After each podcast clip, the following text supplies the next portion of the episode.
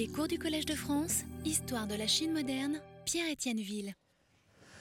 Avec euh, tout ce que je vous ai présenté la semaine dernière, j'ai essayé de vous proposer un portrait euh, un peu personnel de Li Xiufang, cet obscur fonctionnaire local du milieu du 19e siècle, dont je suis en train d'analyser les notes autobiographiques, donc le Montan Suelu. Euh, Suelu. Qu'il ne soit qu'un fonctionnaire local et qu'il soit obscur n'est d'ailleurs pas, le- moindre de ses intérêts. Ce n'est en effet pas, euh, nous l'avons vu, le genre de personnage à déclamer sur le déclin de la dynastie ou à réclamer d'urgence un ressaisissement moral. Mieux que cela, on pourrait presque croire que depuis son poste d'observation dans le nord-ouest du Shandong, euh, et puisque là, il y a une carte ici, je vous montre ce que je ne vous ai pas montré jusqu'à présent, la localisation de, Voilà, c'est ici, mais je vous montrerai tout à l'heure des cartes beaucoup plus précises, si vous voyez la flèche.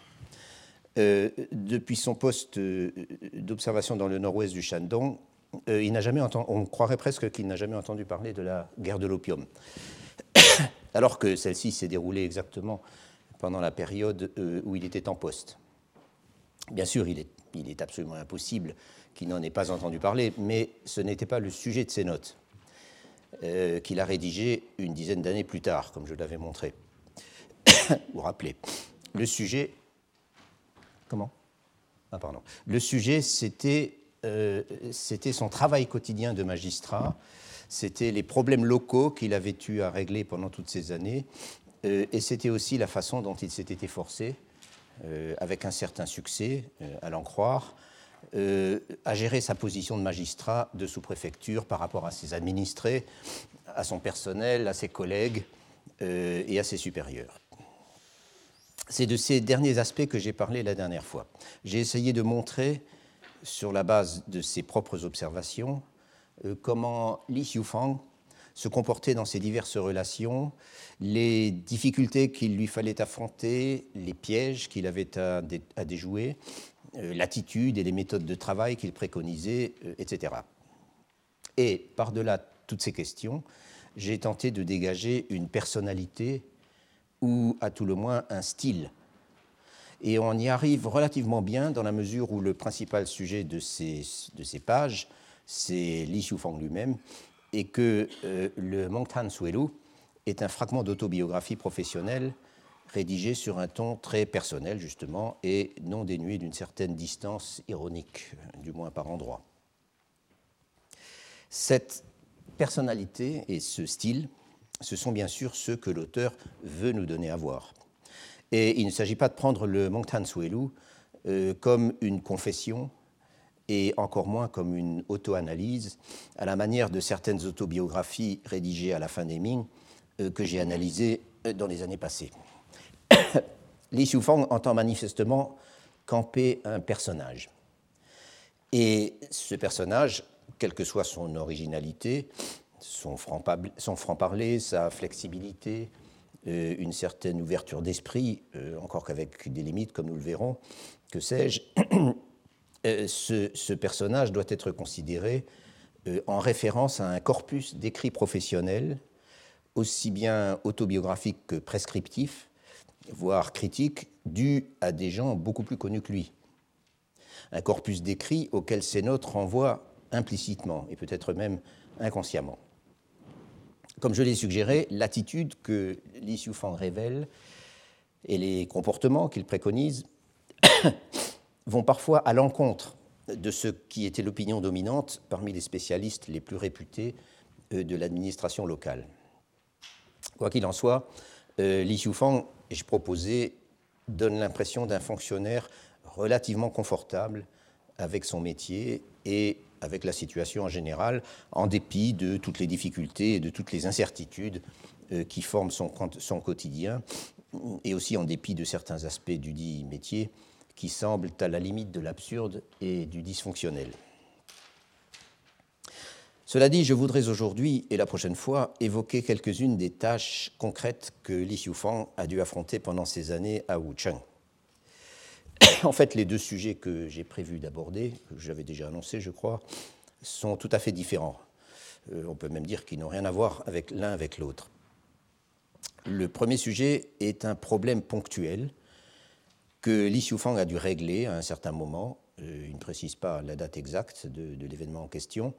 Euh, en l'occurrence, euh, il s'agissait de la découverte d'une communauté de convertis catholiques sur le territoire de sa sous-préfecture et des efforts donc de Li Xiufang pour la faire rentrer dans le droit chemin, c'est-à-dire pour la faire abjurer.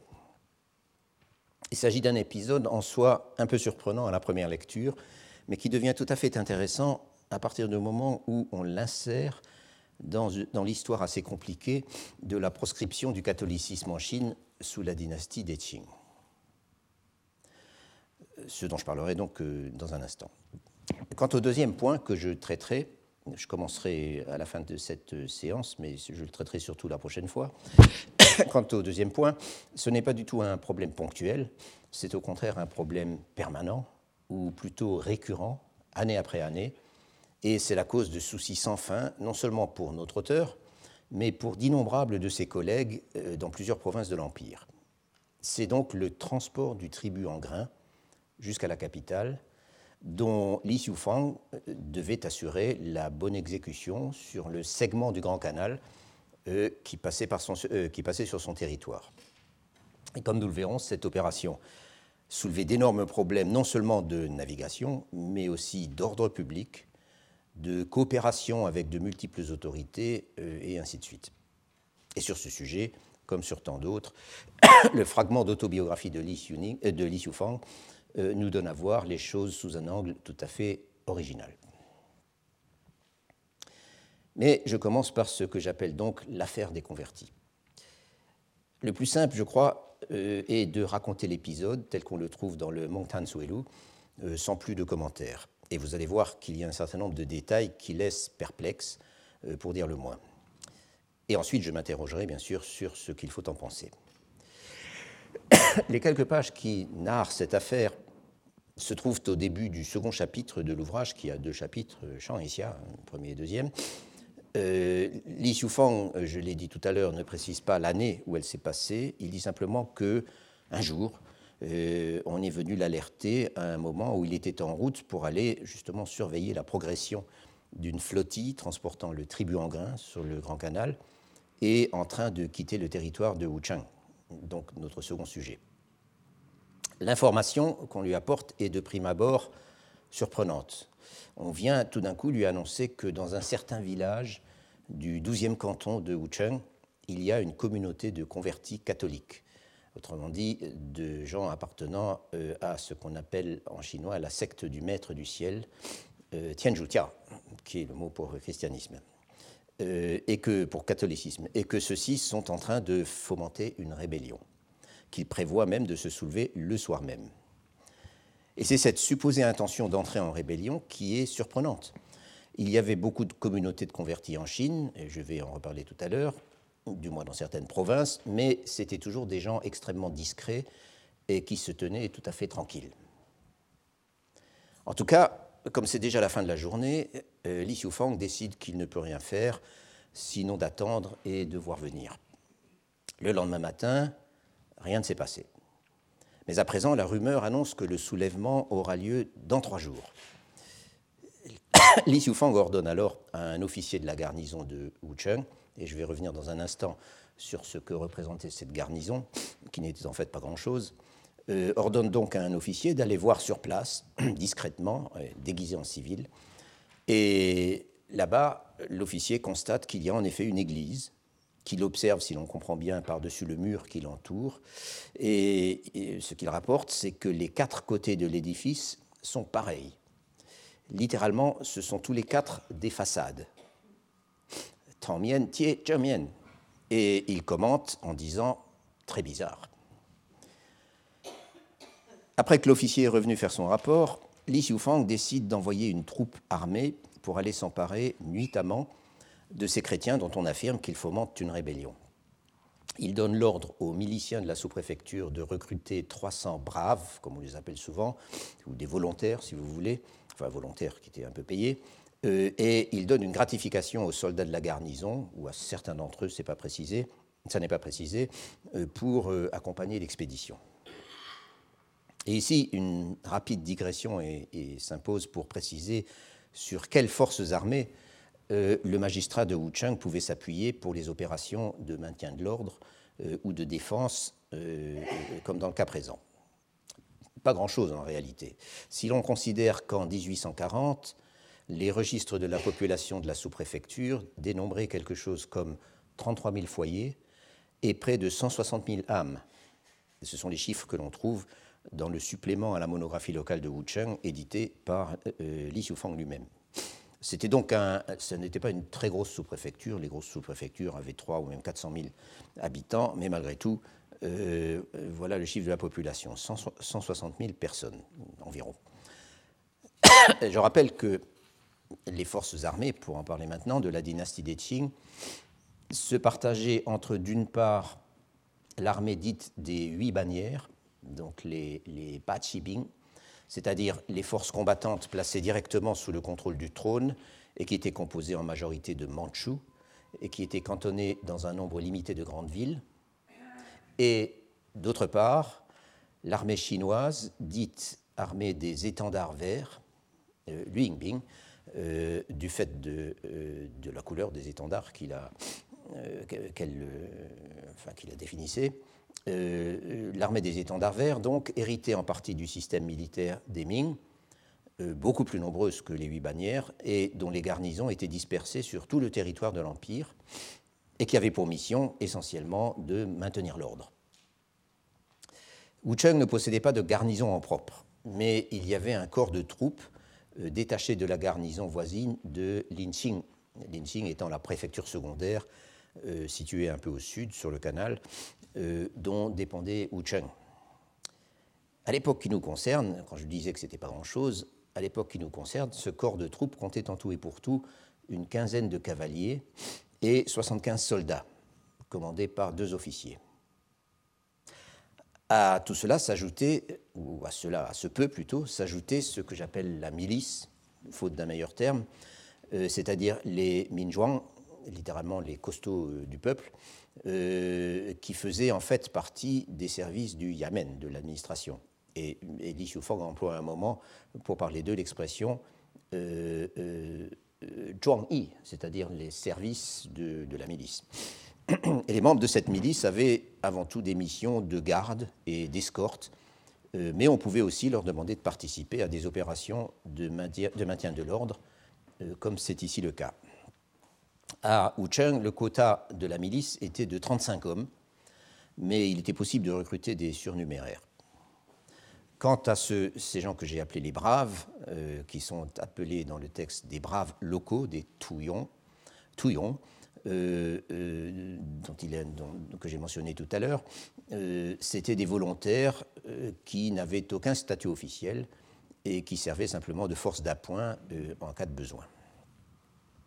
Je reviens donc à notre expédition antichrétienne, pour laquelle nous venons de voir que Li Xiufang a jugé nécessaire de faire appel à pas moins, que, pas moins de 300 volontaires pour aller appuyer la milice et quelques soldats et pour s'emparer de ces dangereux individus. Ces 300 hommes ne sont apparemment pas des héros. En effet, au moment de partir, le chef des miliciens vient supplier Li Xiufang de ne pas y aller car si les rebelles, comme ils les appellent, résistent et font un mauvais sort aux fonctionnaires, les volontaires s'enfuiront comme une volée de moineaux. Ils ne sont pas de force, dit-il, à se battre pour leurs fonctionnaires. Li Xiufang refuse noblement, bien sûr, de s'abstenir, et une fois, mais une fois la troupe partie, la plus grande anxiété euh, règne dans la ville de Wucheng, euh, où personne ne ferme l'œil de la nuit et où l'on se voit déjà assailli par une armée d'insurgés euh, qui aurait entre-temps battu les forces de l'ordre et tué le sous-préfet.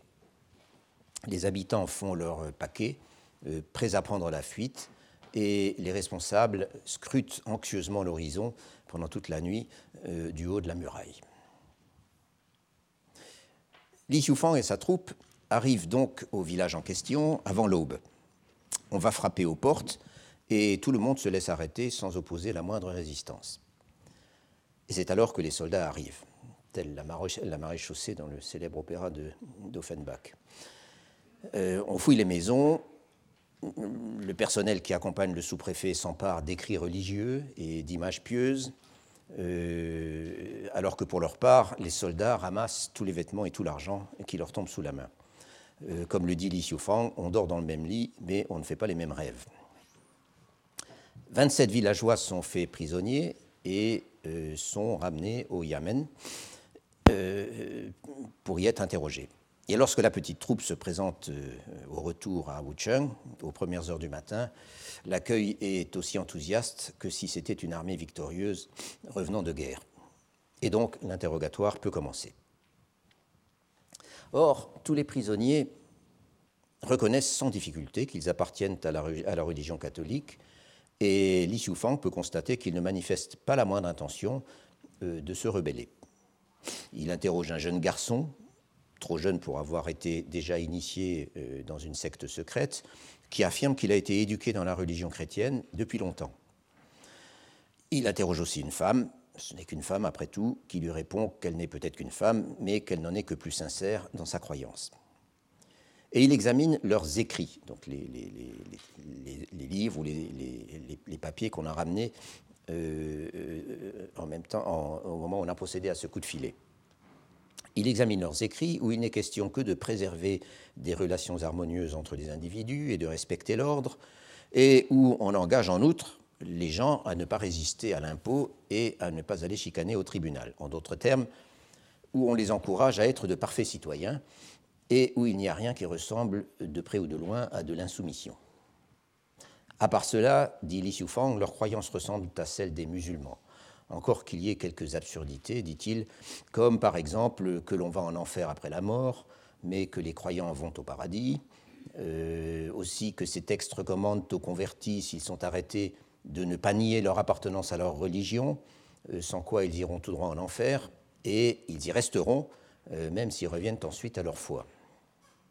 Voilà bien ce qui explique cette sincérité dans la confession, ou plutôt cette obstination, car en dépit des objurgations de Li Xiufang, ils refusent de prendre conscience, dit-il, de leur erreur. Il faut donc passer aux grands moyens. Li Xiufang les fait tous tenir agenouillés sur deux plaques, sur deux plaques de bronze, et quand au bout de trois jours, trois jours, euh, certains commencent à hurler de douleur, il leur annonce qu'il suffira qu'ils enjambent le crucifix pour prouver qu'ils sont de bons citoyens, qu'ils sont des liangmin, c'est-à-dire d'honnêtes gens euh, conformes aux désirs des autorités. Et ils seront libérés. Je reviendrai tout à l'heure sur ce rituel d'abjuration. Les convertis affirment qu'ils doivent d'abord aller en parler à leur grand frère, c'est-à-dire apparemment au chef de la communauté qui fait partie euh, des, gens arrêtés, euh, lequel grand frère leur répond que chacun fasse selon son devoir et qu'on ne peut forcer personne. Li Xiufang l'encourage alors à donner l'exemple aux autres en allant lui-même enjamber la croix. Et c'est ce que l'homme se résigne finalement à faire après avoir fixé la croix en sanglotant. Sept autres le suivent et ces huit-là sont aussitôt relâchés. Mais ils quittent le tribunal en se cachant le visage, car, comme l'explique un employé à Li Xiufang, qui est sans doute plus au courant du christianisme à Wucheng que le magistrat, comme l'explique un employé, maintenant qu'ils ont abjuré, ils ont perdu la face et ils ne peuvent plus regarder les autres dans les yeux. Mais il reste encore beaucoup de monde à souffrir le martyr agenouillé sur les plaques de bronze. Et Li Soufang tente à nouveau de les faire changer d'avis. Vous voyez, leur dit-il, ces huit-là sont maintenant chez eux tranquilles, et vous, vous vous obstinez à vous infliger vous-même toutes ces souffrances. Sept autres se laissent convaincre, mais il y a quatre femmes qui ne veulent rien entendre. Cependant, Li Xiufang réussit finalement à se débarrasser d'elles en ordonnant aux sept hommes qui viennent d'abjurer de signer des certificats d'abjuration en leur nom, au nom des femmes. Et quand les femmes découvrent cela, elles sont furieuses contre les hommes qui ont signé pour elles, mais elles partent quand même, car après tout, ce sont eux qui ont commis le péché d'abjuration, euh, même si c'était en leur nom à elles. Le solde, à présent, est de huit intransigeants.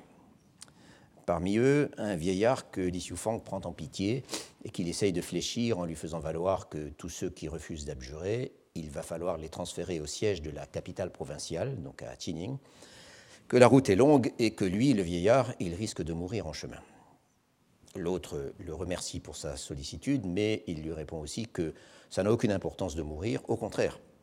Cela fait 60 ans qu'il a la foi, dit-il, il arrive au bout de la route, il est à la porte du paradis, et ce n'est pas maintenant qu'on va l'en détourner. Voyant qu'il n'y a pas moyen de faire renoncer le vieil homme à ses superstitions, Li Xiufang ordonne alors à ses assistants de faire enjamber le crucifix, de lui faire enjamber le crucifix de force, malgré ses protestations. Et une fois qu'ils y sont arrivés, Li lui dit Tu vois, c'est fait. Et l'autre s'en va en poussant des soupirs.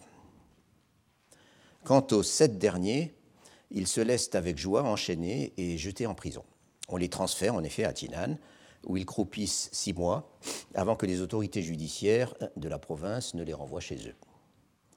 Et quand Li Xiufang les réceptionne à leur retour, il s'excuse de tous les tourments qu'il leur a fait subir, mais il prétend aussi que s'ils sont sortis de prison, c'est parce qu'il est allé, lui, le magistrat, prier le dieu titulaire de la ville, c'est-à-dire le Chun Hongshen, euh, le dieu des murailles et des fossés, et que c'est l'efficience du dieu qui les a sauvés.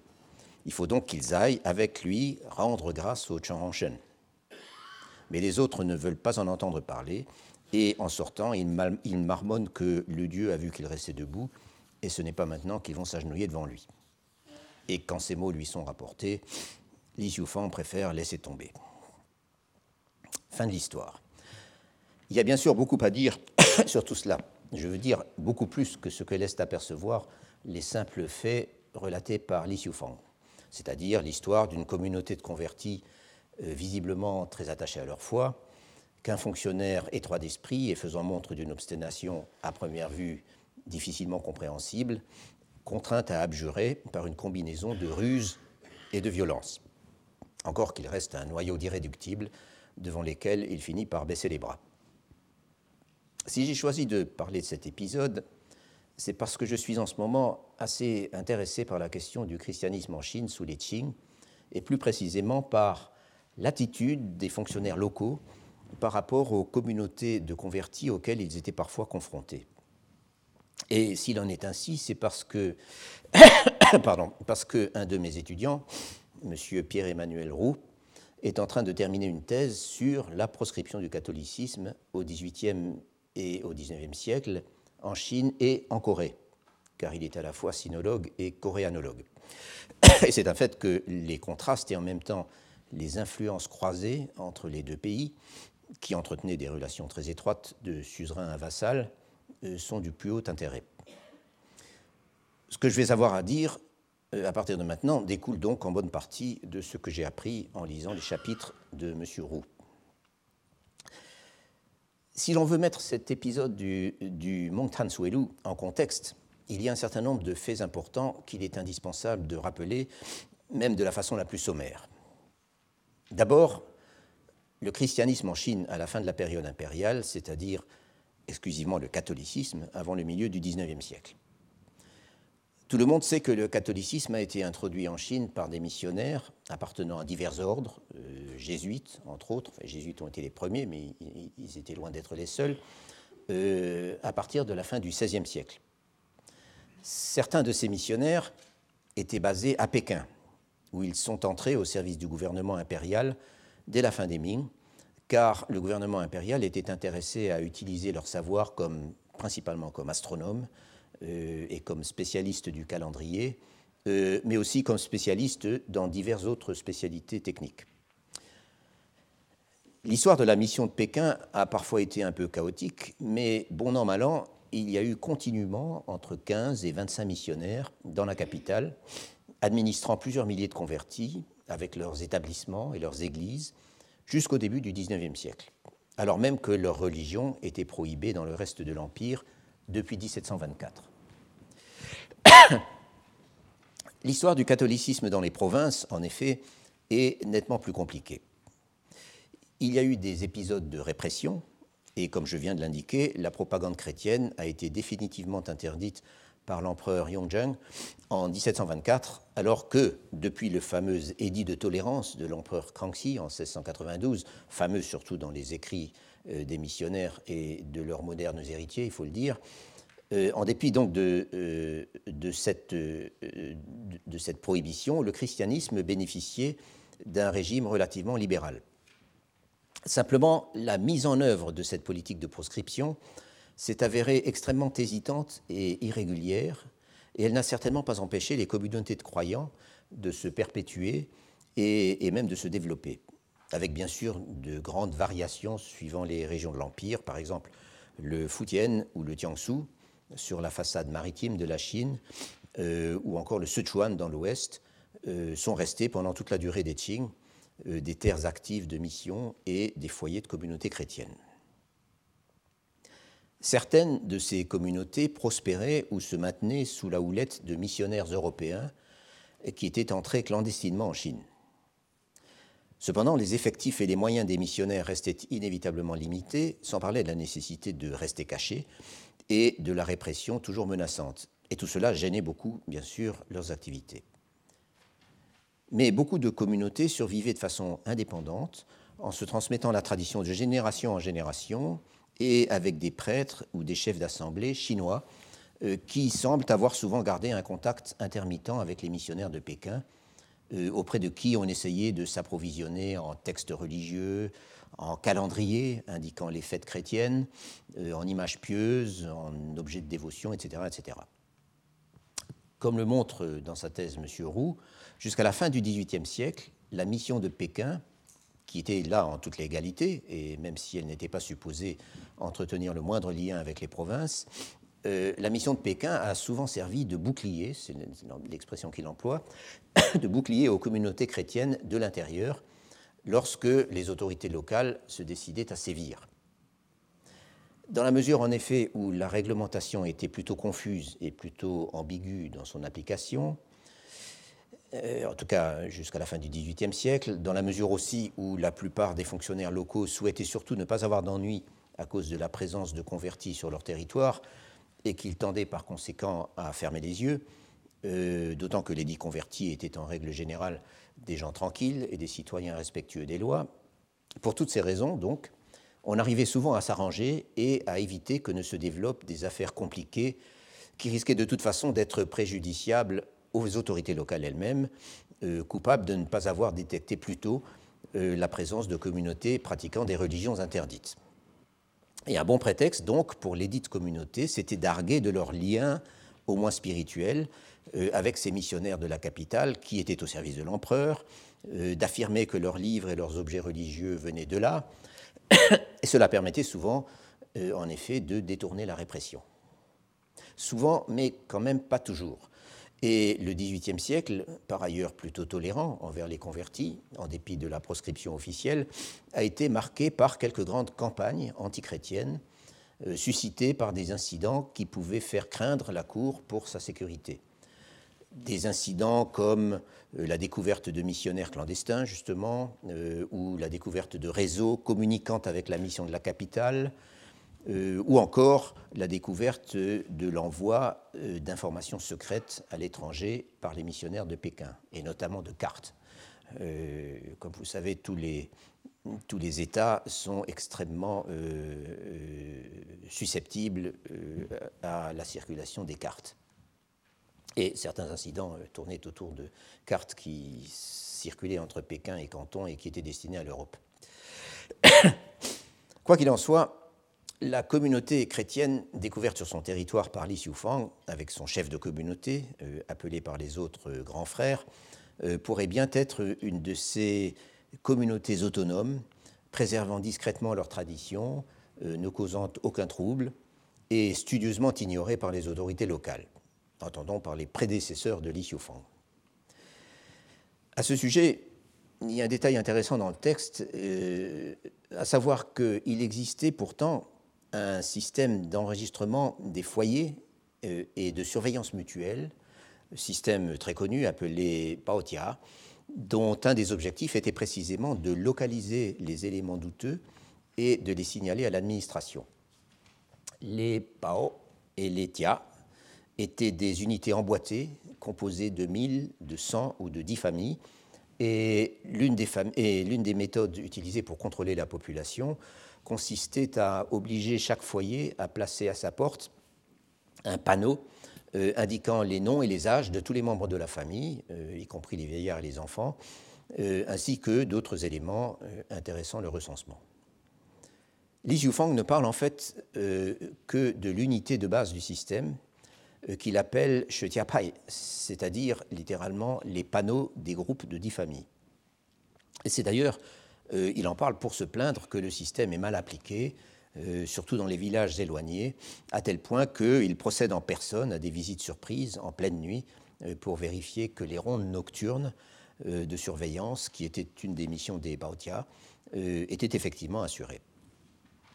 Il est d'ailleurs fort possible que le village chrétien, ou partiellement chrétien, dont il est question dans l'épisode dont nous sommes en train de parler, mettait dûment en œuvre l'institution des Baotia, euh, et que les convertis euh, qui vivaient dans le village étaient dûment enregistrés. Simplement, on ne les considérait pas comme des éléments particulièrement asociaux ou dangereux, et il n'y avait donc pas de raison de les signaler comme tels aux autorités de la sous-préfecture.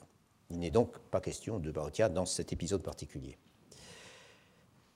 Mais ce qui, ce qui surprend le plus dans l'histoire que j'ai racontée tout à l'heure, c'est cette panique qui semble s'emparer des autorités et de la population de Wucheng lorsque se répand la rumeur d'une supposée insurrection chrétienne.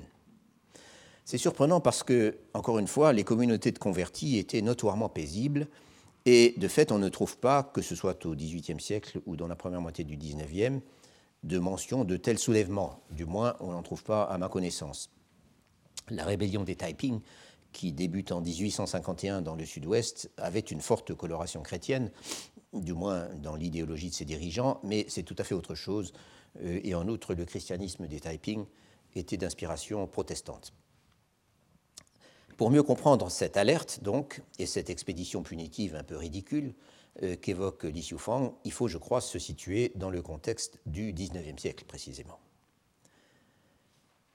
D'abord, la situation des convertis chrétiens en Chine est devenue nettement plus précaire à partir des premières années du XIXe siècle, et cela en raison d'un raidissement de la politique de, proscription qui existait depuis longtemps euh, de la part de la cour de l'empereur euh, Tiaqing. Euh, un raidissement marqué par plusieurs campagnes antichrétiennes ordonnées par le pouvoir central. Pour la première fois, le simple fait d'être un Chinois converti est tombé dans l'illégalité, alors qu'auparavant, la répression ne visait que les missionnaires étrangers ou les Chinois qui les secondaient et qui faisaient de la propagande religieuse et même eux bénéficiaient fréquemment de la mensuétude du gouvernement grâce à l'intervention discrète euh, des missionnaires de Pékin. C'est à cette époque dont je parle maintenant, en 1811 pour être plus précis, que le fait d'être chrétien devient un délit cité dans le Code pénal, euh, auquel a été ajoutée, euh, je veux dire au Code pénal, une loi secondaire spécifiquement consacrée au catholicisme, laquelle loi secondaire a été enrichie ensuite de plusieurs éléments euh, pendant les années suivantes. Donc c'était une législation euh, vraiment vivante. C'est à cette époque aussi que certains fonctionnaires locaux, des gouverneurs de province ou des magistrats, ont adopté une étude résolument militante contre le catholicisme et se sont lancés dans des opérations de ratissage euh, et de répression. Il y a plusieurs raisons à ce changement d'attitude. Par exemple, il y a la découverte par la Cour, dans les premières, je veux dire vraiment par l'empereur et, ses proches conseillers, euh, euh, la découverte dans les premières années du XIXe siècle euh, de réseaux actifs liant les communautés de l'intérieur aux missionnaires de Pékin. Ou encore la découverte de l'existence de communautés autonomes, ce dont je parlais tout à l'heure, dirigées par des prêtres et par des chefs d'assemblée chinois. En somme, la découverte qu'il existait un catholicisme entièrement chinois et de plus très répandu et fort vivace. Mais je crois que le principal élément à considérer pour ce qui concerne l'histoire qui nous occupe, c'est que, aux yeux des autorités, le catholicisme est devenu, plus que jamais, devrais-je dire, une religion hétérodoxe parmi d'autres, et que certains en sont arrivés à le considérer comme aussi dangereux. Il y a toujours eu des religions classées comme hétérodoxes en Chine. Le terme est xietiao, c'est-à-dire des religions à la fois secrètes et organisées, qu'on accusait de détourner le peuple du droit chemin et qui échappaient complètement au contrôle de l'État, euh, contrairement au bouddhisme ou au taoïsme ou même euh, à l'islam. Il s'agissait dans, la majorité des cas de variantes populaires de bouddhisme d'un bouddhisme qui pouvait être enrichi d'ailleurs de divers ingrédients euh, d'origine différente. Or, plusieurs de ces, sectes, de ces hétérodoxes étaient également des sectes millénaristes, c'est-à-dire qu'elles annonçaient à plus ou moins court terme un grand bouleversement auquel seuls survivraient les vrais croyants, et qu'aujourd'hui, leurs adeptes se soulevaient en effet, rompaient délibérément avec l'ordre établi, euh, attaquaient les villes, s'emparaient des fonctionnaires, etc., etc.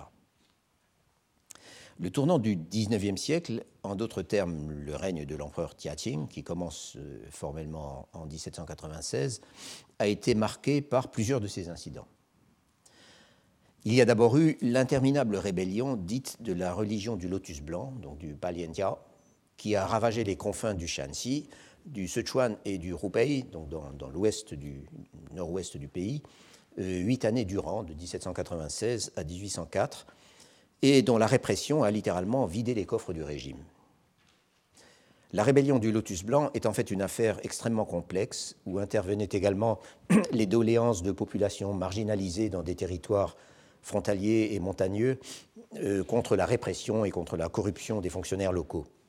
Mais la dimension sectaire semble néanmoins avoir servi de ciment et d'idéologie. En 1813, c'est une autre secte, la secte des huit trigrammes de Bagwatia, qui se soulève simultanément dans plusieurs endroits et dont un commando tente même un coup de main sur le palais impérial, euh, où il disposait d'acquaintances parmi les gardes et les eunuques. Et il existait d'autres sectes de même nature, très redoutées par les autorités, et il y a eu d'autres incidents de de moindre gravité.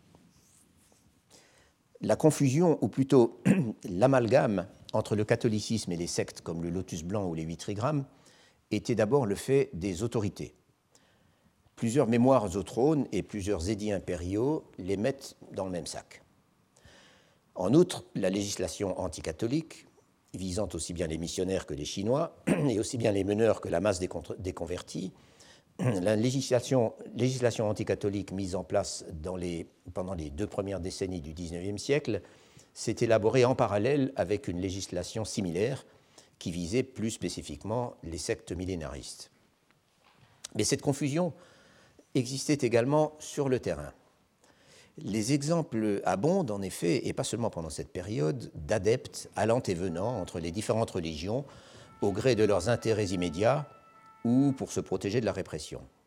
On trouve par exemple de fréquentes mentions d'adeptes du lotus blanc ou d'autres sectes similaires qui déclaraient être chrétiens une fois qu'ils avaient été arrêtés par les autorités, car jusqu'au début du XIXe siècle, et même après, en fait, le catholicisme était réputé être plus facilement toléré par l'État. Et à l'inverse, on ne manque pas d'exemples de convertis chrétiens changeant leur fusil d'épaule et passant du côté euh, des sectes bouddhistes populaires. Ces faits sont importants. Et si ce n'est qu'assez récemment que les historiens en ont pris conscience, c'est parce que nous avons été habitués, euh, nous avons été habitués à une histoire du christianisme en Chine fortement influencée par les vues des missionnaires, et d'abord basée sur les sources missionnaires, et à une histoire écrite en grande partie par des auteurs appartenant à la même sensibilité, d'ailleurs souvent des religieux eux-mêmes, pour qui le christianisme est par définition une religion exceptionnelle, une religion pas comme les autres, et dont la vocation est universelle, et donc une religion euh, d'une toute autre nature et d'une autre classe, si je puis dire, que les religions chinoises, qu'il s'agisse des religions reconnues ou des sectes populaires. Et dans cette optique, la confusion dont je parlais n'a tout simplement aucun sens, on ne la voit pas. Vu depuis la Chine et depuis les sources chinoises, les choses peuvent être assez différentes. Et je crois que c'est dans le contexte que je viens d'évoquer, dans ce contexte d'amalgame entre le catholicisme et les sectes bouddhiques prohibées, qu'il faut considérer l'expédition de Li Xiufang euh, contre le village chrétien. La rumeur annonçant un soulèvement pour tel jour, c'est typique des sectes comme le Lotus Blanc et tellement d'autres. Et en même temps, ça l'est aussi peu que possible euh, des communautés de convertis chinois. Li Xiufang faisait-il cet amalgame Après tout, le Shandong et la région du Grand Canal ont toujours été un terrain propice aux religions hétérodoxes et aux sociétés secrètes.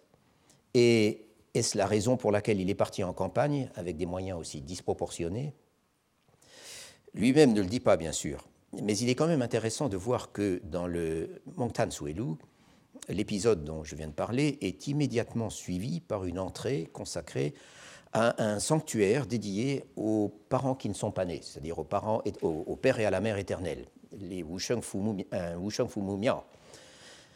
Donc, l'existence de ce temple, perdu quelque part au milieu de la campagne, avait été signalée à Li Xiufang par un courrier provenant, suppose-t-on, d'une instance supérieure euh, ou d'un collègue, puisque le texte emploie le mot cha, qui, qui désigne une, communication officielle. Un courrier, donc, lui, signalant euh, ce temple et lui donnant instruction d'aller y voir. Il n'existait apparemment pas de, de Wusheng Fumumia dans la liste officielle des sanctuaires de la sous-préfecture, mais Li Xiufang finit par le repérer et il nous en donne une description relativement précise. L'édifice, dit-il, est assez monumental et il semble ancien. Il contient deux statues majestueuses, un homme et une femme, qui sont donc les parents qui ne sont pas nés. Et chacun tient un livre à la main.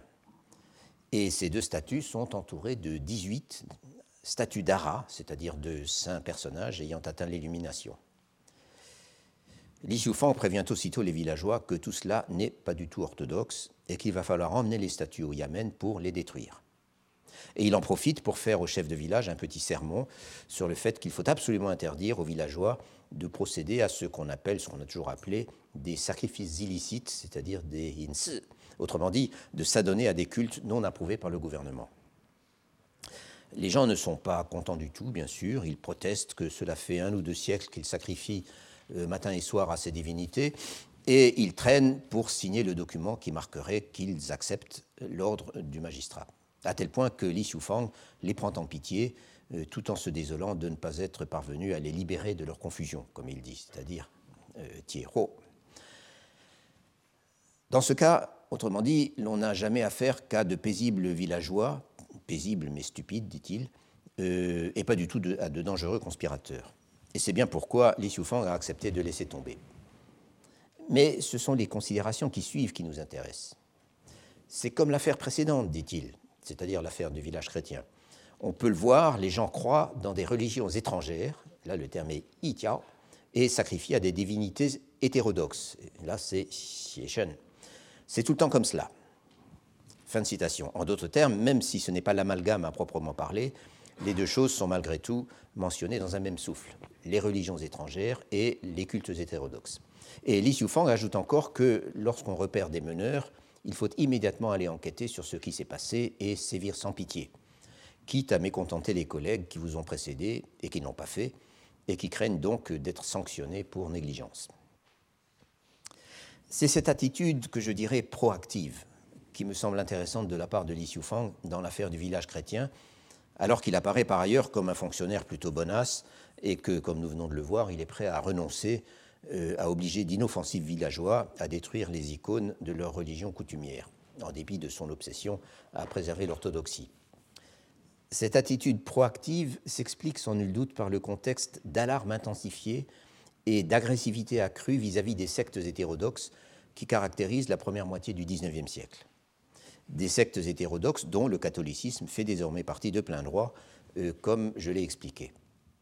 Si bien qu'un bon fonctionnaire a pour devoir d'agir aussitôt qu'il a eu vent de l'existence d'un groupe de convertis. C'est-à-dire qu'il doit s'emparer de ces gens et les faire abjurer, en d'autres termes, les obliger à renoncer tout à la fois solennellement et symboliquement à leur identité de croyants ou d'adeptes et à signer un engagement en ce sens conservé par l'administration.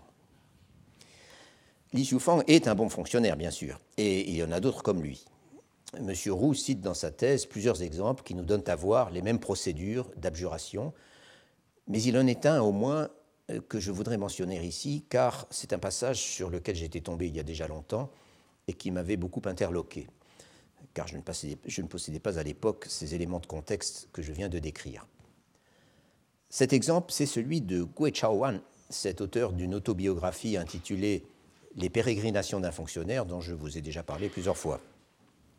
Dans le passage en question, on est à Luancheng, qui est une sous-préfecture située dans le nord-est de la province métropolitaine, donc pas, très loin de la Grande Muraille, euh, où Gui Chaoan a exercé les fonctions de magistrat pendant cinq ans à partir de 1836, donc plus ou moins au même moment que Li Xiufang à Wucheng. Dans une entrée de son autobiographie, donc, Gui Chaowan explique qu'il y a peu d'adeptes des religions hétérodoxes, donc des Xietia, à Luancheng, sauf dans un certain village qui a été en partie catholique. Là encore, donc, les religions hétérodoxes, dont le catholicisme. Sous le règne de Tiaqing, donc 20 euh, ou 30 ans plus tôt, avant, l'incident dont il parle, sous le règne de Tiaqing, euh, un lettré chrétien avait été dénoncé et par la même occasion, 49 foyers avaient signé des certificats d'abjuration, ou plus exactement des certificats de repentance, euh. Euh, donc c'est un certificat, un papier par lequel on reconnaît quelque chose, ou un engagement. Or, à présent, une famille en possession de livres chrétiens est de nouveau dénoncée. Mais ces gens ne font aucune difficulté pour enjamber le crucifix. Euh, ils affirment qu'ils se sont déjà réformés, qu'ils avaient d'ailleurs brûlé leurs livres chrétiens, mais pas entièrement. Euh, ceux qui sont encore là, ils les ont gardés et empaquetés comme échantillons. Encore que là, je ne suis pas tout à fait sûr de ce que veut dire le texte chinois. Et comme Gui Chaowan craint qu'on ne lui pose la question, que ses supérieurs ne lui posent la question des 47 autres familles, conservent-ils encore, eux aussi, des publications catholiques? Il décide d'aller y voir lui-même, perquisitionne les maisons et ne trouve rien. Mais pour en avoir le cœur net, il met à l'épreuve ses anciens convertis, non pas en leur faisant enjamber la croix cette fois, mais en leur ordonnant de venir se prosterner devant la statue de Guandi, c'est-à-dire le, dieu de la guerre, qui était une des divinités les plus populaires du panthéon chinois, ce qu'ils font sans la moindre difficulté, euh, alors que des vrais chrétiens s'y seraient tout de suite refusés. Et, ce serait refusé comme ces irréductibles dont je parlais euh, dans l'épisode dont je suis parti, euh, qui ne veulent pas, à la fin du parcours, aller se prosterner devant le, dieu des fossés et des remparts de Wucheng. Autrement dit, euh, autrement dit Li Xiufang avait tenté la même ruse pour faire abjurer malgré eux les irréductibles. En tout cas, Gui Chaoan peut conclure que, peut conclure que dans ce cas au moins, on s'est effectivement débarrassé du catholicisme. Et tout de suite après, il mentionne encore le cas d'une chrétienne dans un autre village qu'il arrête en même temps qu'un certain Li, euh, venu d'une autre sous-préfecture, qui reconnaît sans difficulté être un propagandiste catholique. La femme refuse d'enjamber la croix.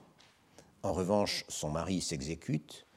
Euh, quant au dénommé Li, il explique que dans sa famille, on est chrétien depuis trois générations et qu'on peut bien lui couper la tête, ça ne changera rien. Finalement, la femme qui, en vertu de la nouvelle législation, était menacée d'être exilée à la frontière et d'y être mise en, esclavage, la femme abjure sous l'influence de son mari et Li lui-même se laisse lui aussi convaincre par les arguties de Gui Chaoan lequel lui démontre que, quand il affirme que la religion chrétienne encourage la piété filiale, la loyauté envers l'État et l'amour fraternel, en fait, ce n'est pas vrai du tout. Et il lui montre pourquoi. Encore une fois, ce qui est caractéristique de l'époque et qu'on ne rencontrait guère au XVIIIe siècle, c'est cette obstination à rechercher tous les convertis et à les faire formellement abjurer, sans quoi ils seront sujets aux rigueurs du Code pénal. Et il me reste donc à dire un mot de la méthode que nous avons rencontré aussi bien chez Li Xiufang que chez Gui Chaohan, à savoir obliger les convertis ou ceux qui sont soupçonnés de, l'être à enjamber le crucifix. C'est une histoire euh, assez curieuse et sur laquelle M. Roux a tout un chapitre dont je ne peux qu'indiquer ici les éléments les plus saillants. L'enjambement de la croix est en fait le dernier avatar d'une technique inventée au Japon dans les premiers temps de la grande proscription du christianisme au XVIIe siècle sous le shogunat des Tokugawa, laquelle proscription avait été d'une radicalité et d'une violence sans commune mesure avec ce qui a pu se passer en Chine à quelle époque que ce soit.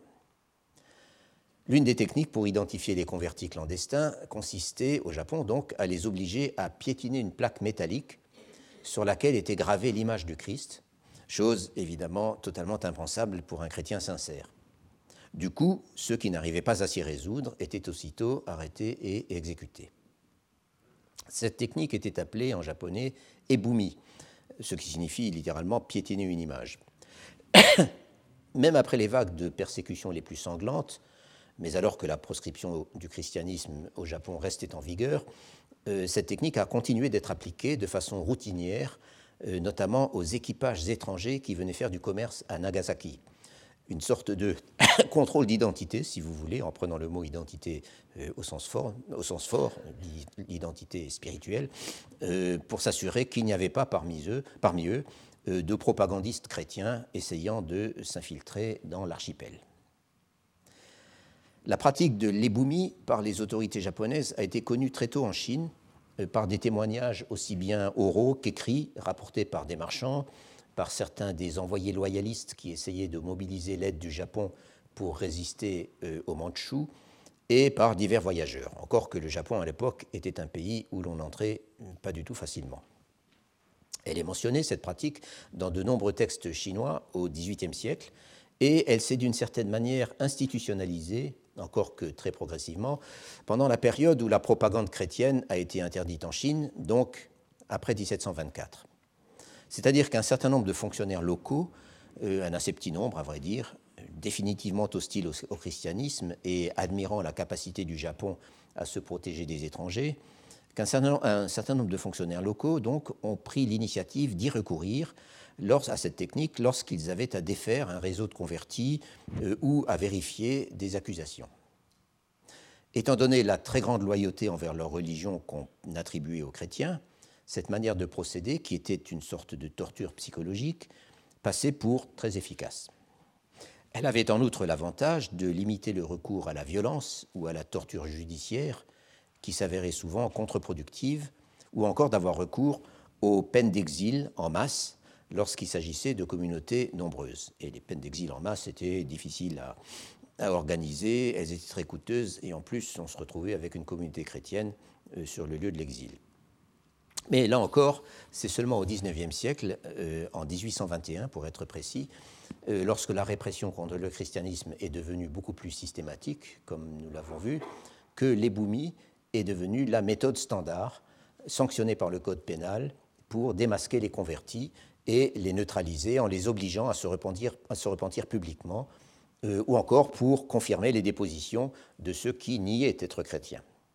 Et c'est bien sûr ce dont nous avons eu l'illustration dans les deux exemples que j'ai cités, euh, celui de Li Xiufang et celui de Gui Chaowan. les boumis, disais-je. Mais en fait, il faudrait plutôt dire ce qui en tenait lieu.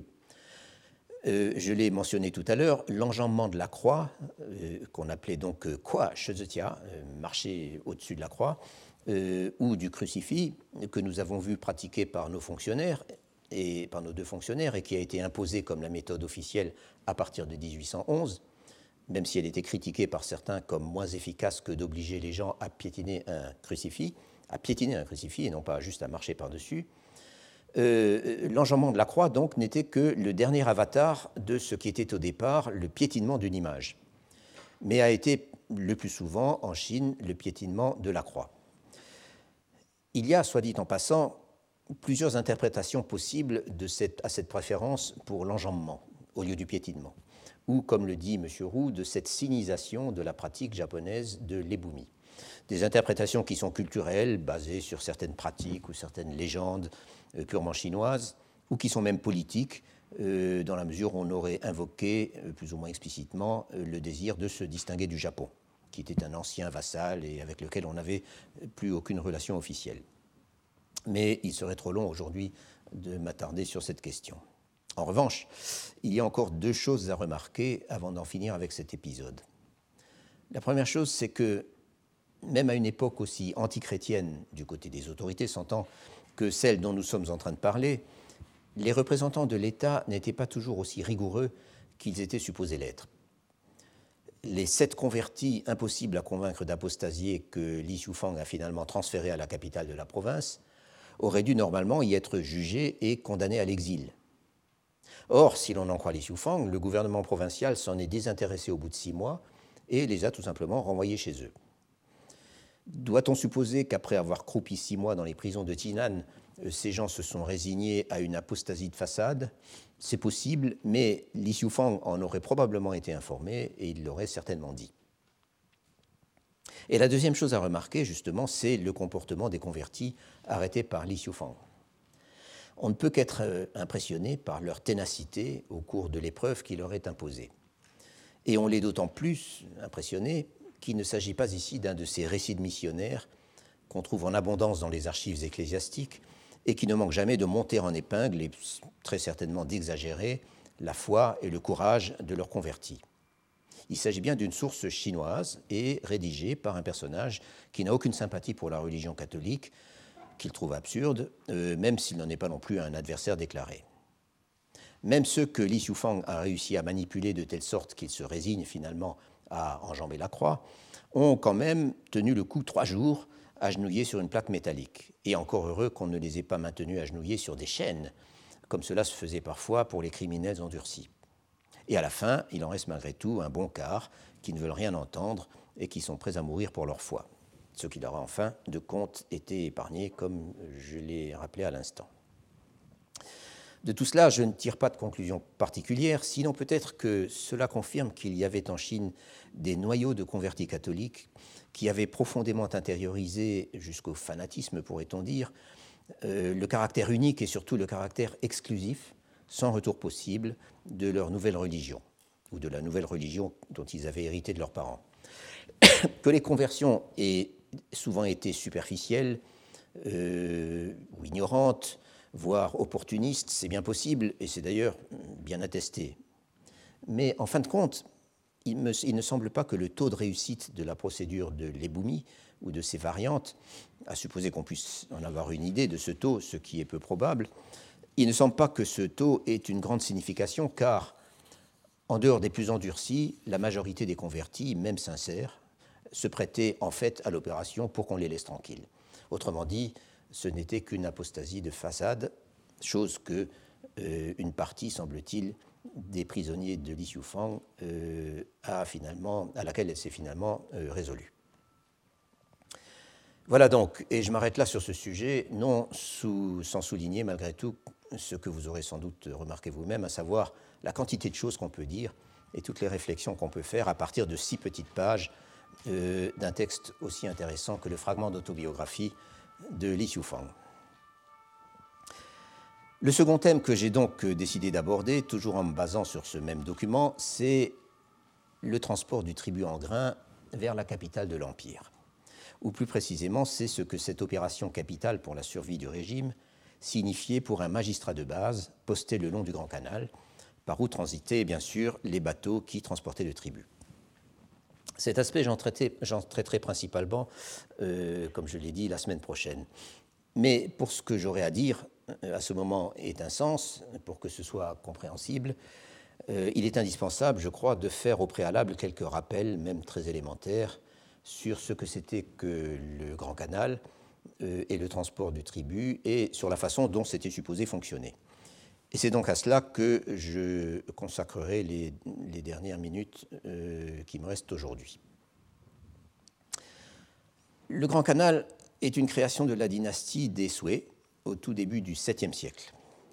Et il a continué d'exister et de fonctionner avec euh, un certain nombre d'éclipses jusqu'au milieu du 19e siècle. Sa raison d'être, c'était que pendant la plus grande partie de cette période, la capitale de l'Empire se trouvait en Chine du Nord, sans parler des armées défendant les frontières, euh, des frontières qui étaient situées encore plus au nord. Or, la productivité et plus encore les possibilités de transport à bon marché en Chine du Nord, étant ce qu'elles étaient, deux choses apparaissaient indispensables pour approvisionner la capitale et accessoirement les garnisons de la frontière. Premièrement, mobiliser les ressources des, régions plus productives euh, du sud de la Chine et deuxièmement, euh, créer une ou des voies d'eau artificielles euh, permettant de transporter ces ressources jusque là où on en avait besoin. La seule exception importante à cette situation, à ce dilemme, si vous voulez, c'est la dynastie des Song du Sud, dont la capitale se trouvait non pas en Chine du Nord, puisque les Song avaient perdu la moitié nord de l'Empire, mais sur la côte sud-est à Hangzhou, Hangzhou qui était en fait le terminal sud du Grand Canal, euh, sous tous les autres régimes. Pour simplifier à l'extrême une histoire très compliquée, je dirais que le tracé du canal a présenté au cours des siècles deux grandes configurations se, recouvrant en partie et qui apparaissent donc sur la carte que vous avez devant vous. Sous les Sui et, sous la dynastie suivante et beaucoup plus longue des Tang, euh, sur laquelle nous avons cette carte plus spécifiquement, euh, il y avait un tronçon principal partant de, Hangzhou, Hangzhou ici, un tronçon principal qui euh, franchissait le Yangtze et qui ensuite courait d'est en ouest jusqu'à la capitale la, capitale orientale, pardon, aussi bien des Sui que des Tang. La capitale occidentale est en fait la première capitale de l'une et l'autre dynastie, se trouvant plus à l'ouest, sur le site de l'actuel Xi'an, qui était alors pour le coup beaucoup plus difficile à atteindre par voie d'eau. Donc il y avait ce premier tronçon est-ouest, et il y avait un second tronçon sur lequel on en sait en fait beaucoup moins, euh, euh, partant vers le nord, euh, atteignant la région de l'actuel Pékin, et qui était destiné à l'approvisionnement des armées du Nord. Du Nord, où les Sui, en particulier, ont mené une, politique très expansionniste, puisqu'ils ont même tenté d'envahir la Corée, une politique très expansionniste qui les a finalement perdus ce premier grand canal, le premier, je veux dire, à offrir une navigation continue euh, depuis le nord jusqu'au sud, ou plutôt depuis le sud jusqu'au nord, depuis Hangzhou jusqu'à la région de Pékin, euh, était en fait une combinaison de canaux artificiels et de rivières aménagées, ce qui était également le cas des, avatars suivants du canal, mais à un beaucoup moindre degré. Sous les Song du Nord, le canal, euh, dont la capitale était à, à Kaifeng, donc euh, à, je ne sais pas, peut-être une centaine de kilomètres à l'est de Loyang, mais dans la même province actuelle du Renan, euh, sous les Song du Nord, le canal, la principale version du canal, enfin la partie la plus active, suivait à peu près le même parcours que sous les Sui et les Tang, c'est-à-dire depuis Rangzhou par-dessus le Yangtze, enfin en franchissant le Yangtze, et ensuite d'est en ouest jusqu'à la région métropolitaine. Kaifeng était certainement de loin la plus grande ville du monde euh, à, l'époque des Song du Nord, c'est-à-dire euh, euh, essentiellement au XIe siècle. Et quant au tronçon nord, il semble qu'il en existait, qui est très peu mentionné finalement dans les sources, il en existait encore quelques segments qui étaient utilisés pour approvisionner, pour apporter des, enfin, transporter des approvisionnements vers des garnisons de la frontière nord. Ceci, c'est donc la première version. Le tracé définitif du Grand Canal, euh, tel qu'il a été conservé sous les Ming et sous les Qing, euh, qui était long d'environ, euh, et tel qu'il existe toujours, sous une forme un peu transformée, qui était long d'environ 1800 km, date de la dynastie mongole des Yuan, dont la capitale était située à Pékin. Il a été construit dans les années 1280. En gros, pendant ces, différentes, ces différents segments ont été aménagés à très grands frais euh, pendant la, décennie 1280. voici donc deux images qui vous présentent deux images différentes qui vous présentent euh, la même chose, c'est-à-dire le tracé du canal euh, des Yuan et ensuite des Ming et Qing, donc qui comme vous voyez, part dans ce sens et remonte ensuite vers Pékin. Cette carte est extraite d'un ouvrage, enfin j'ai mis les références des deux ouvrages sur la feuille, de Hoshi Ayao, qui est un historien japonais, enfin mort depuis déjà pas mal de temps, qui, est, qui savait tout sur le Grand Canal, et en particulier était spécialiste du tribut et du canal sous les Ming, mais qui a écrit l'ouvrage dont je vous ai donné la référence, qui est une, synthèse précise et, complète, comme ce que savent faire les Japonais, euh, sur la question du Grand Canal euh, en général. Donc ça, c'est le, le, tracé, comme écrit dans, dans, le titre, sous les Yuan, sous les Ming et sous les Qing. Et cette autre carte, beaucoup plus simple et plus facile à, regarder, euh, est extraite de l'autre ouvrage, celui de Madame Léonard, qui, lui, est consacré à un épisode très spécifique de, travaux sur le tracé du canal au début du XIXe siècle. Euh, ce tracé donc euh, date des années 1280 et la grande innovation de la dynastie mongole, ça a été de créer euh, ce qu'on peut bien appeler un, raccourci, donc cette partie du canal, un raccourci qui franchissait la partie occidentale de la province du Shandong et qui en effet économisait quelque chose comme 700 km par rapport à l'ancien tracé si on le prenait dans son ensemble comme à l'époque des Souhaits. Euh, un raccourci qui posait des problèmes d'ingénierie énormes puisqu'il fallait euh, franchir euh, une, enfin, qu'il y avait une déclivité, montant d'abord et descendant ensuite, dont, le sommet se, dont le sommet se situait à peu près là, près de la ville de Tining. un sommet, il ne faut pas s'imaginer un pic, c'était à 40 mètres au-dessus du niveau de la mer, mais le fait d'arriver à, à, faire monter les bateaux jusqu'à cette altitude euh, supposer de véritables tours de force d'ingénierie, à la fois pour maintenir le canal en eau, en captant toutes sortes de rivières de la région, et en aménageant des systèmes d'écluses ou de plans inclinés pour faire passer les bateaux. Euh, je n'insiste pas, tout ça a été, détruit, euh, pardon, a été décrit dans, dans, de nombreux ouvrages.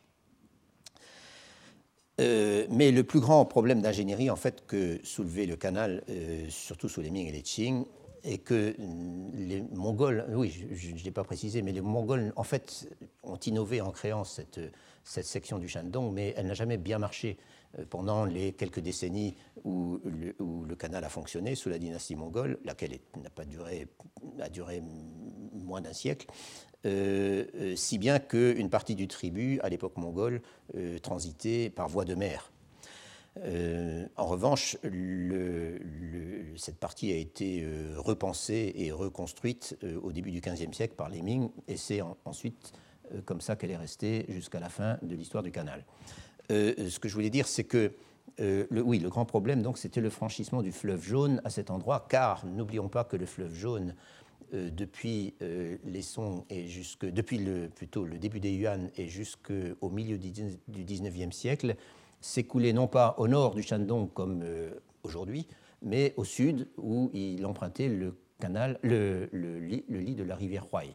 Autrement dit, le franchissement du, fleuve jaune euh, se situait euh, à cet endroit-là. Et juste pour vous donner une idée de la complication, voici une figure extraite du livre de Madame de, Jane Kate Leonard, que je ne commente absolument pas, mais vous voyez, rien qu'il suffit d'un coup d'œil pour voir la complication incroyable euh, des, lacs qui servaient à la fois à alimenter ou au contraire à, stocker les eaux euh, en excédent suivant les périodes, euh, de, tous les, de, tous les, de tous les canaux qui faisaient communiquer tout cela, des écluses qu'on aperçoit, des systèmes d'écluses qu'on aperçoit tout le long de cette partie, euh, le franchissement ensuite du fleuve jaune qui, dont les méandres euh, transportaient une énorme quantité de, sédiments euh, qui s'accumulaient, qui déséquilibraient tout le système constamment. C'était en fait un combat contre l'impossible, et d'ailleurs qui a été perdu en fin de compte. et le Grand Canal donc repartait au nord du fleuve jaune par là. Donc tel était le, principal problème d'ingénierie et tout cela demandait des aménagements très complexes, menacés en permanence par l'accumulation des sédiments et aussi par les crues du fleuve jaune euh, qui pouvaient euh, périodiquement euh, ennoyer tout et, contraindre à, des travaux pharaonesques pour remettre le système en état. Cela dit, la euh, la section qui nous concerne est située plus au nord euh, que ce franchissement de, la, partie sommitale du canal, en quelque sorte. Elle se situe très exactement ici.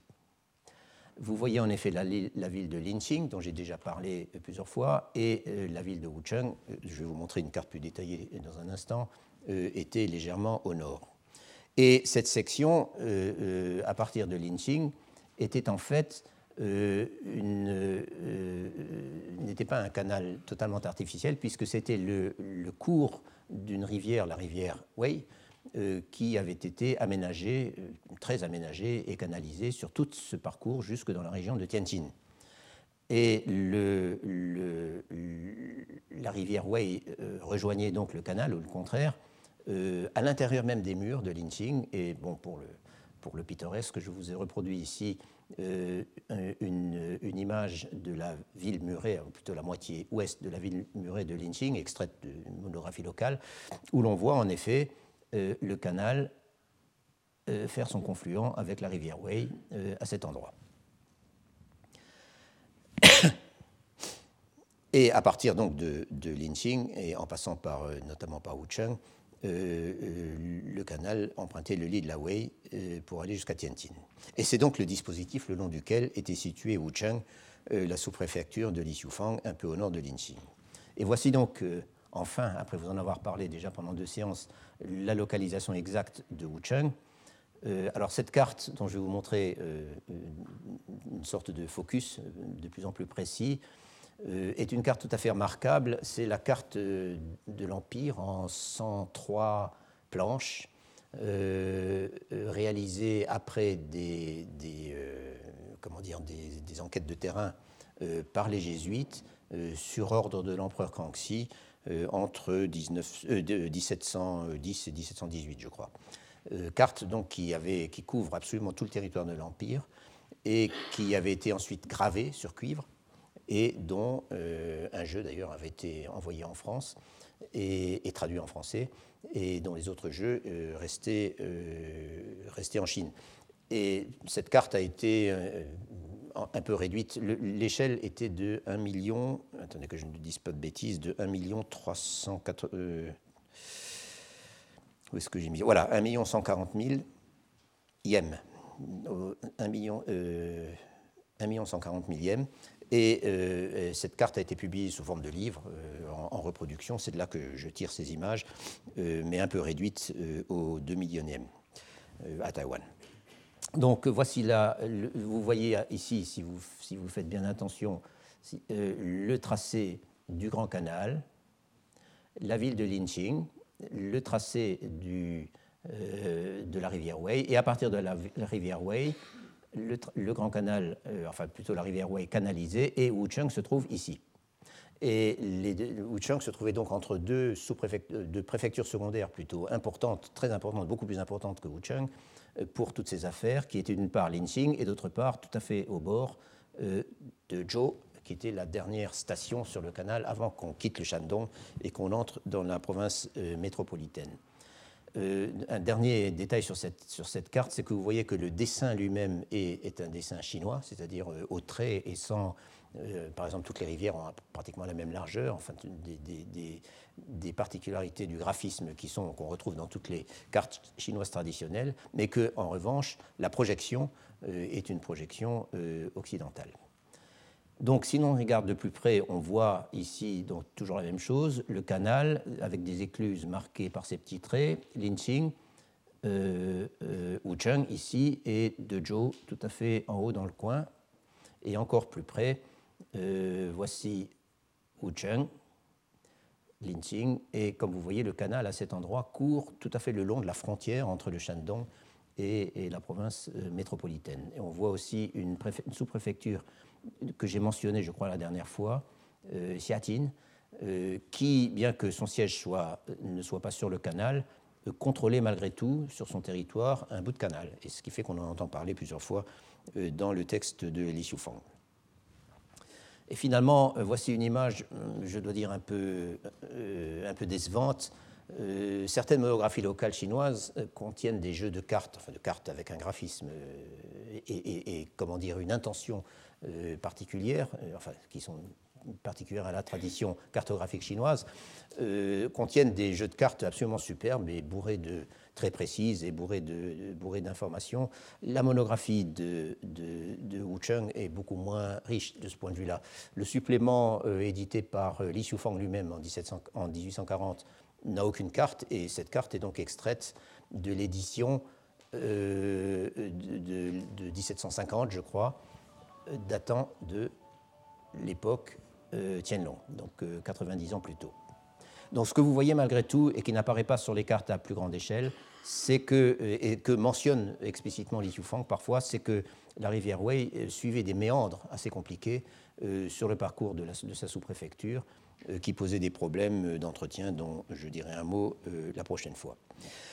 Avant de conclure, j'ajouterai encore qu'au XVIIIe siècle, lorsque le système fonctionnait de façon relativement régulière et pourrait-on dire au maximum de ses possibilités, la quantité de grains qui était livrée annuellement à, Pékin, et dont la plus grande partie transitait par le canal, puisqu'elle venait des provinces du Sud, se montait à environ 3 200 000 hectolitres. Euh, puisqu'il se trouve que la, la, mesure de capacité pour les grains employés en Chine, c'est-à-dire le che, correspond à, peu de choses près à un hectolitre, soit quelque chose comme 250 000 tonnes euh, de grains par an. Les problèmes de logistique étaient énorme, et ça c'est important pour ce qui suivra la, semaine prochaine. En effet, dans un cycle annuel, il fallait à la fois faire monter au nord les flottilles qui représentaient au total, des flottilles qui représentaient au total des milliers de barges, euh, les faire redescendre à vide, et les premières flottilles qui redescendaient à vide devaient souvent croiser les dernières qui, remontaient qui montaient à plein, et ça, pouvait poser des tas de problèmes. Il fallait, très compliqué, assurer, avec des queues immenses, euh, assurer euh, dans l'ordre le passage aux écluses. Il fallait ménager des périodes pour l'entretien du canal et pour celui des bateaux. Et il fallait aussi tenir compte des périodes, c'est-à-dire en hiver, où les voies d'eau, en tout cas en Chine du Nord, étaient prises par les glaces.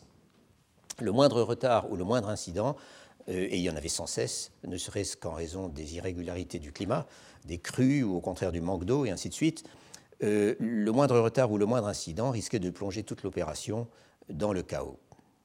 Et c'est pourquoi l'obsession majeure dont ne cesse de parler Li Xiufang, c'était de faire avancer le tribut. Et l'expression qui revient sans, cesse dans son texte, c'est donc ça, euh, euh, c'est-à-dire avant tout de veiller à ce que le canal soit en eau sur la section dont il avait la responsabilité, qui était longue d'environ 60 km.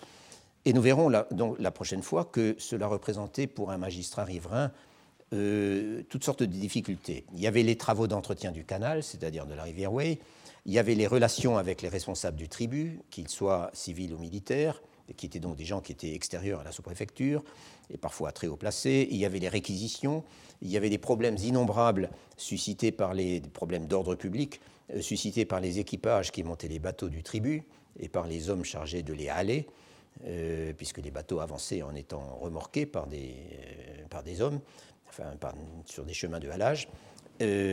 En somme, le monde du canal et du tribut était devenu, à l'époque de Li Xiufang, un monde dangereux avec lequel il fallait toujours savoir négocier. Et j'ajoute qu'à cette même époque, le transport du tribut, il faut quand même le préciser, sur le Grand Canal, était non seulement grevé de difficultés et fonctionnait à une fraction seulement de ses anciennes capacités, mais il était aussi, et en fait, en train de vivre son dernier souffle à partir de la rébellion des Taiping, tout a été désorganisé et euh, le, transport du tribut, ou en tout cas de la plus grande partie du tribut par le Grand Canal, n'a jamais été euh, restauré euh, pendant les dernières années des Qing. Tout cela a été déjà beaucoup, beaucoup étudié, bien sûr. Mais encore une fois, le témoignage de Li Xiufang est, autant que je sache, unique dans la mesure où il nous montre, où il nous montre de façon extrêmement vivante, comme ne le fait aucun document administratif ou historique, la façon dont les choses se passaient et se négociaient sur le terrain. Et c'est donc cela que je vous exposerai euh, en plus grand détail euh, dans une semaine.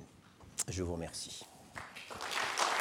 Retrouvez tous les contenus du Collège de France sur www.colège-2-france.fr.